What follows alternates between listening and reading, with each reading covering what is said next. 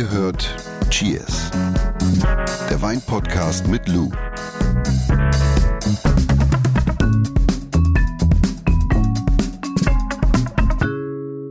Wir starten mit dem Geräusch.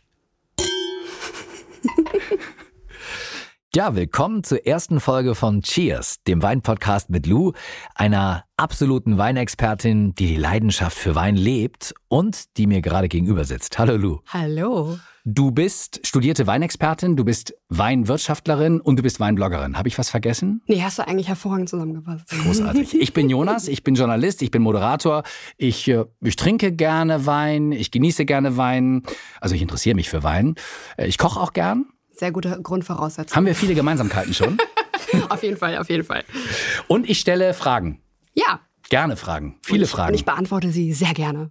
Aber, aber ganz kurz nur als Exkurs, aber wenn man sich entscheidet, ähm, nach der Schule zu studieren, dann machen viele Architektur, andere machen Jura. Wie kommt man dazu, Wein zu studieren? Also ich bin tatsächlich in einem sehr kulinarisch geprägten Haushalt aufgewachsen. Also wir haben Gastronomie gelebt, wir haben das gute Essen gelebt und natürlich auch den guten Wein. Dann war das für mich relativ schnell klar, dass mich Wein extrem interessiert, diese Vielfalt, diese unbegrenzten Möglichkeiten, Reisen, also das ist ja, es ist so ein, so ein, leidenschaftliches Thema. Man hat die gute Küche um sich, man, man, man reist und alles drum und dran und das fand ich alles. Und ich wollte immer einen Beruf ausüben, bei dem ich reisen kann und deswegen bin ich da hängen geblieben. Klingt ja. nach Urlaub. Ja, genau. Es ist also mein, mein, mein, mein, es ist auch ein bisschen Urlaub, muss man tatsächlich sagen. Ich glaube, wenn man liebt, was man tut, dann, wie heißt das so schön, muss man keinen Tag mehr arbeiten. Das wusste schon. Konfuzius, ne, oder wie heißt. Also du nimmst uns an die Hand und begeisterst uns äh, zum Thema Wein, wie du es eben schon getan hast, mit deiner ganzen Leidenschaft. Ich bin neugierig, deswegen sitze ich auch hier, weil ich viele Fragen stelle. Wenn sie zu frech sind oder äh, zu albern, obwohl es gibt eigentlich keine doofen Fragen. ne? Man darf eigentlich fragen. Oder? Nein, es gibt keine doofen Fragen und es ist ja ein, äh, ein, ein Wein-Podcast, der Weinwissen vermitteln soll, egal ob man jetzt schon Ahnung hat oder nicht. Das ist für Anfänger und Fortgeschrittene, also im Prinzip für alle, die Bock auf die Thematik haben. Genau, also die, alle, die Lust auf Wein haben, egal ob sie schon lange Wein trinken, ob sie noch nie Wein getrunken haben, ob sie Anfänger sind, Fortgeschrittene sind. Äh, wir wollen euch zusammen, Lou vor allen Dingen, möchte euch so alle Themen äh, präsentieren, die die Welt des Weines bewegen. Und äh, du hast mir auch erzählt, dass du ab und zu mal spannende Gäste einladen wirst. Ja, genau. Das, das haben wir vor und ich glaube, das wird sehr, sehr cool. Und wir starten heute mit dem Thema Geschmack, weil das, wo man sagt, so ist ja breit, ne, das Thema Geschmack. Also Geschmack ist grundsätzlich immer subjektiv, genau. Und wir sprechen tatsächlich heute einfach mal so grundlegend darüber, welche Geschmacksrichtung es bei Wein eigentlich gibt. Ja, und dann natürlich noch über so ein paar zusätzliche Begriffe, die man ab und zu mal auf dem Etikett sieht und vielleicht bis dato nicht zuordnen konnte. Und darum geht es in der heutigen Folge. Und bei Wein gibt's wahrscheinlich alles, ne? Äh, nee, schmeckt mir gar nicht. Und das hat ja, wie gesagt, äh, wie du gerade gesagt hast, Subjektivität mit dem Blickwinkel des jeweiligen Trinkers zu tun. Genau. Ja, also es ist völlig legitim, wenn man auch mal gerne was eher halbtrockenes mag oder was Liebliches mag, aber darüber sprechen wir dann gleich nochmal genau, welche Geschmacksrichtung es da eigentlich gibt. Ich, ich hippel schon mit den Füßen, weil du hast natürlich einen Wein mitgebracht, unseren Wein der Woche. Yes, Genau. Der Wein der Woche. Was ist denn das? Wir haben ähm, einen äh, Verdejo, Finca de la Vega aus Rueda. Ah. Ah, und den werde ich mal aufmachen, bevor wir über diesen Wein sprechen. Äh, Ist lustig, weil Rueda und Verdejo sind zwei Schlagwörter. Ähm, in spanischen Supermärkten haben sie mir immer geholfen und ein bisschen beruhigend auf mich gewirkt. Und ich dachte immer so mit Rueda, Verdejo, kannst nichts falsch machen, schmeckt immer, schmeckt immer frisch und spritzig. Ja, genau. Also wir sind jetzt tatsächlich, also für die das jetzt nicht wissen, genau, wir sind jetzt in Spanien, also im Weinanbauland Spanien, was das führendste Weinanbauland der Welt ist tatsächlich. Und wir sprechen heute, das vielleicht auch nochmal, über die Rebsorte Verdejo. Also Weinanbauland Spanien. Rebsorte ist jetzt in dem Fall Verdejo, eine weiße Rebsorte. Und der Verdejo jetzt hier kommt aus dem Weinanbaugebiet Rueda. Man muss dazu sagen, Lou hat natürlich so einen Spucknapf mitgebracht, weil es ist nicht so, dass wir äh, den Wein immer austrinken. Es ist auch echt, das ist ja nicht mal 0,1, würde ich im Restaurant sagen. Es ist jetzt halt nur ein Probierschlückchen. Ja, das ist ne? so beim, beim Verkosten, äh, das ist auch so, ne? Dass man darf da, man darf da, man nimmt es im Mund. Mhm. Zeig doch mal, ich versuche mal zu beschreiben, wie man das macht. Du gehst mit der Nase ran, tiefe, tiefe Nase ins Glas, dann, dann drehst du das gekonnt mit einer Also unfassbaren Geschwindigkeit. Du Genau, schwenkst. also wir schwenken das Weinglas, damit der Wein mit Sauerstoff in Kontakt gebracht wird und damit sich die Aromen öffnen. okay. Das machst du auch sehr professionell, muss ich ganz ehrlich sagen, sehr smooth aus dem Handgelenk. Ich ma- Aber ich fasse auch nur den Stiel an. Es gibt ja Leute, darüber müssen wir auch in einer anderen Folge nochmal sprechen, die dann immer den Bauch des Weinglases halten. Mhm. Aber du machst es auch nur mit dem Stiel. Genau, da gehen wir auch nochmal separat in einer anderen Folge drauf ein. Ich, ich warte, bist du, du musst, du bist die Erste, die dann den, das Probierstückchen nimmt. Mhm. Sie schwenkt immer wieder, ne? Es ist also, warte jetzt, wow. Also es ist frisch, aber wie empfindest du jetzt hier die Säurestruktur? Findest du es jetzt extrem geladen oder ist der Wein dir, wie, wie schmeckt dir der Wein? Ist der Wein dir zu trocken oder? Nee, also Säure schmecke ich da jetzt nicht so viel. Nee, es ist, es ist, also es ist frisch, finde ich, am Gaumen und es ist so lebendig, aber es ist jetzt nicht irgendwie extrem stahlig oder irgendwas dergleichen. Genau, es ist frisch, erfrischend. Wie gesagt, also Verdejo, da gibt es wirklich tausende Exemplare und ist eigentlich eine sehr unterschätzte Rebsorte. Und lagert man Vedejo auch oder reißt man den gleich auf? Also quasi kommt der. Also ich würde jetzt sagen, bei dem Wein, das ist, ein, das ist jetzt ein 2021er Jahrgang. Das, sind, das ist jetzt so ein, so ein Einstiegsverdejo, den man jetzt einfach ganz gut trinken kann. Finca de la Vega Rueda Verdejo, also frisch und fruchtig äh, und dennoch trocken. Und darüber wollen wir heute sprechen, nämlich über die verschiedenen Geschmacksrichtungen. Welche gibt's denn beim Wein überhaupt? Also im Weinrecht, im deutschen, im wunderbaren deutschen Weinrecht unterscheiden wir vier offizielle Geschmacksrichtungen. Und bevor ich die jetzt hier aufzähle, vielleicht sollte man auch wissen, dass mit den Geschmacksrichtungen, ähm, also dass man mit den Geschmacksrichtungen normalerweise den Restzuckergehalt eines Weins meint. Und das geht halt von trocken bis süß. Das heißt, trocken hat wenig und süß hat viel. Richtig, genau. Also bei trocken sprechen wir so von 0 bis 9 Gramm Restzucker pro Liter. Halbtrocken sind wir bei 9 bis 18 Gramm Restzucker pro Liter. Lieblich 18 bis 45 und bei süß, also süß ist alles, was über 45 Gramm Restzucker hat. Ist das so Likörwein, oder? Ja, es ist schon ein bisschen bappiger, ne? Also Likörwein ist es nicht, aber es ist auf jeden Fall ein bisschen bappiger, muss man halt mögen. Und wichtig ist auch noch zu verstehen, dass sich jetzt diese Angaben, die ich genannt habe, also diese Restzuckergehalte der vier Geschmacksrichtungen, immer auf Stillwein beziehen. Ja? Da muss ich ganz kurz mal einhaken. Äh, doofe Fragen, aber doofe Fragen gibt's ja nicht bei uns im Podcast. Genau.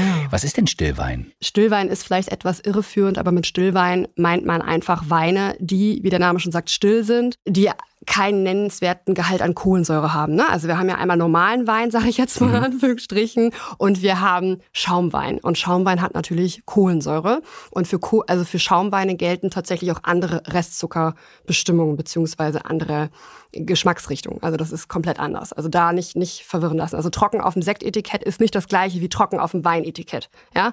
Und, und, Entschuldigung, du hast gerade, wolltest gerade loslegen.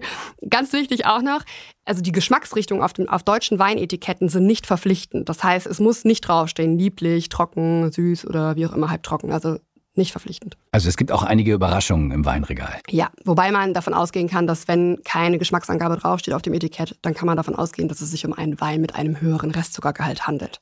Wenn Wein trocken ist, dann schreibt man das in der Regel auch drauf. Ja, aber ist nicht in Stein gemeißelt. Also Vor kurzem stand ich am Weinregal, Mhm. hatte eine Flasche in der Hand, da stand drauf, wie bei der Schokolade, Feinherb. Was bedeutet das denn? Ja, sehr, sehr. Hallo, Konfusion, ja. Also Feinherb ist die fünfte inoffizielle Geschmacksrichtung. Inoffiziell, weil sie zwar allgegenwärtig ist, aber im deutschen Weinrecht nicht definiert. Ähm, Also sie wird noch nicht mal erwähnt, ist aber tatsächlich, wie gesagt, allgegenwärtig. Empfindest du das eigentlich als Vorteil, dass so viele Sachen nicht definiert sind und nicht auf Etiketten erscheinen müssen, oder ist das ein Nachteil? Naja, also ich würde jetzt mal sagen, also äh, der Begriff Feinherb, das ist ja jetzt schon sehr irreführend, ne? Weil Ja. wenn du jetzt ans Weinregal rangehst und sagst, ich kaufe mir einen feinherben Wein, dann gehst du ja davon aus, dass der herb ist, also friesisch herb oder keine Ahnung oder trocken. Und das ist halt eben nicht der Fall bei Feinherb, ja. Und wo befindet er sich dann in der Skala, also die du vorhin aufgezeigt hast?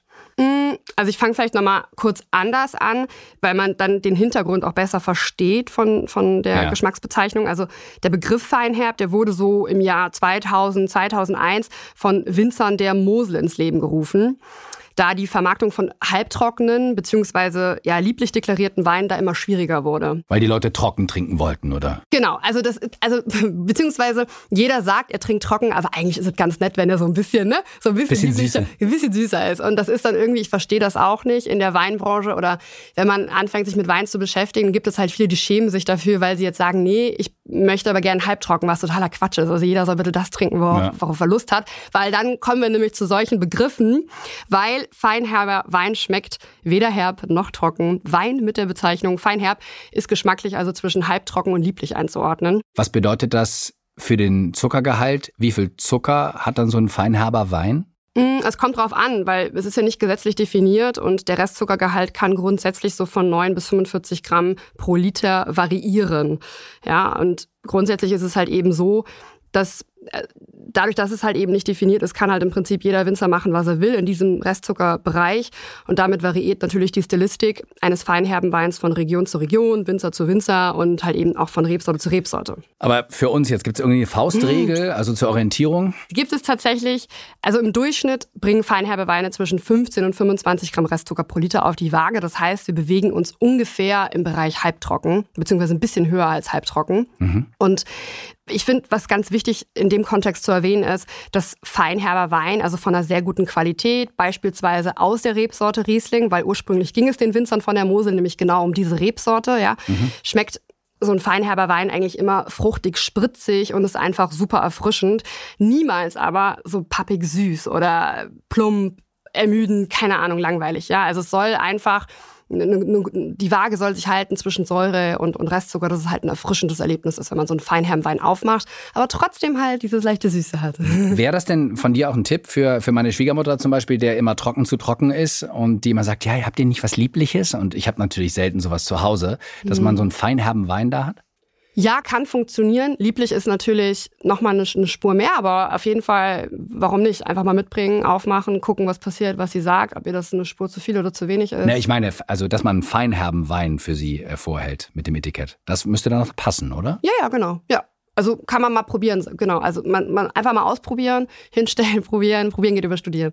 Das, das, ist das richtige Motto. Keine Angst haben vor der Bezeichnung Feinherb. Äh, es gibt noch mehr Bezeichnungen, die nicht immer gängig sind. Äh, zum Beispiel Classic. Was bedeutet das eigentlich? Äh, also, ich möchte jetzt hier kein äh, Weingesetz-Bashing machen. ja, es gibt halt so Begriffe im deutschen Weingesetz wie Selektion, der Gott sei Dank abgeschafft worden ist. Und halt eben auch so Begriffe wie Classic, die halt eigentlich für nichts sorgen, außer für Verwirrung. Ja. Und Classic steht für gebietstypische, ja, harmonisch trockene Weine. ja, das ist so, weißt du, was willst du damit anfangen? Ja, so, ja, toll, danke. Also gebietstypisch im Sinne, es sollen Rebsorten sein, die für diese Region typisch sind, ja. Aromatisch, trocken. Und ja, wurde 2000 eingeführt und man kann einfach nur hoffen, dass es dann auch genauso wie Selektion irgendwann abgeschafft wird. Weil okay. es einfach zu nichts, wie gesagt, führt außer Verwirrung. Also ich meine, sorry, ich aber sagen, was soll das hilft, denn aussagen? Es hilft nicht zur Identifikation oder man nee, kommt nicht weiter. Ja. Das heißt, grundsätzlich ist es ein ganz schöner Dschungel und du würdest dafür plädieren, so ein paar Sachen zu streichen äh, an, an Beschreibungen wie Klassik oder vielleicht auch Feinherb, weil sie, weil sie gar nicht notwendig sind, oder? Also ich finde, feinherbe Weine haben auf jeden Fall ihre Daseinsberechtigung. Nur der Begriff ist halt schwierig. Es gibt halt gewisse Begriffe in der, in der Weinbranche, die irreführend sind. Aber grundsätzlich ist feinherb eine, eine tolle Nummer, weil es halt eine Charakteristik beschreibt, die zwischen diesen eigentlichen Geschmacksrichtungen liegt. Also diese inoffizielle Geschmacksrichtung ist. Und wenn man mal feinherben Wein probiert hat, beispielsweise aus der Rebsorte Riesling, dann kann man da schon so ein bisschen addicted werden, weil das schon Bock macht einfach. Ne? Ja, aber Grauburgunder Feinheit würde ich jetzt vielleicht nicht trinken, ja. Aber so, wie gesagt, so diese eigentliche klassische Rebsorte, wofür Feinherbe Weine steht, schon auf jeden Fall. Wir haben über Kategorien gesprochen, Feinherb, jetzt eben Classic. Mhm. Äh, was, was, bedeutet mild, wenn sowas auf dem also, steht? Also mild, mit mild meint man im Prinzip, also in der Regel Weine mit einem Restzuckergehalt von über 45 Gramm pro Liter. Wichtig ist weinrechtlich auch nicht definiert und Umgangssprachlich, also in der Weinbranche, meint man damit Weine, die einfach ein bisschen höher im Restzuckergehalt sind und wodurch die Säure einfach dann äh, vermeintlich niedriger wirkt. Genau. Also deswegen mild. Also Säure wirkt milder und durch den, durch den Restzuckergehalt halt einfach, ja. Jetzt sind wir schon fast am Ende, aber wir haben in jeder Folge für euch ja sowas wie ein Wein-ABC, so ein Glossar, Weinglossar vorbereitet. Äh, und heute geht es um Restzucker bzw. Restsüße. Mhm. Lou's Weinlexikon. Restzucker bzw. Restsüße ist tatsächlich ganz einfach. Es ist der nicht zu Alkohol vergorene Zucker der Traube bzw. des Weinmostes. der das Ergebnis eines spontan ja, oder absichtlich herbeigeführten Gärstopps ist, beispielsweise durch Kühlung. Also man kühlt den Tank dann runter, wobei das nicht alleine reicht, aber um das jetzt einfach mal so ein bisschen zu veranschaulichen. Das heißt, ich unterbreche die Gärung, der Zucker wird nicht komplett zu Alkohol umgewandelt und man hat dann halt eben einen Wein mit einem höheren Restzuckergehalt. Das ist die Restsüße, von der man spricht. So, Lu, Glas ist leer, Folge ist zu Ende, ne? War schön mit dir. Hör mal. Aber die, in der Flasche ist ja noch was drin, ne? Auf jeden Fall. Das geht hier noch weiter, du. Das war die Premierenfolge von Cheers zum Thema Geschmacksrichtungen. Wenn ihr noch Fragen habt, mailt sie einfach an cheers.edeka.de oder schaut vorbei auf unserem Insta-Channel. Ja. Gerne da einfach eine Frage, also egal zu welchen Themen, einfach gerne bitte Fragen, gibt keine falschen Fragen, nur falsche Antworten und das nehmen wir sehr, sehr gerne mit hier auf. Und ohne Begging for Compliments, aber wir freuen uns auch über jegliche Bewertung eurerseits natürlich. Auf jeden ne? Fall, auf allen Kanälen. Dieser Podcast wird euch präsentiert von Edeka. Wir lieben Lebensmittel.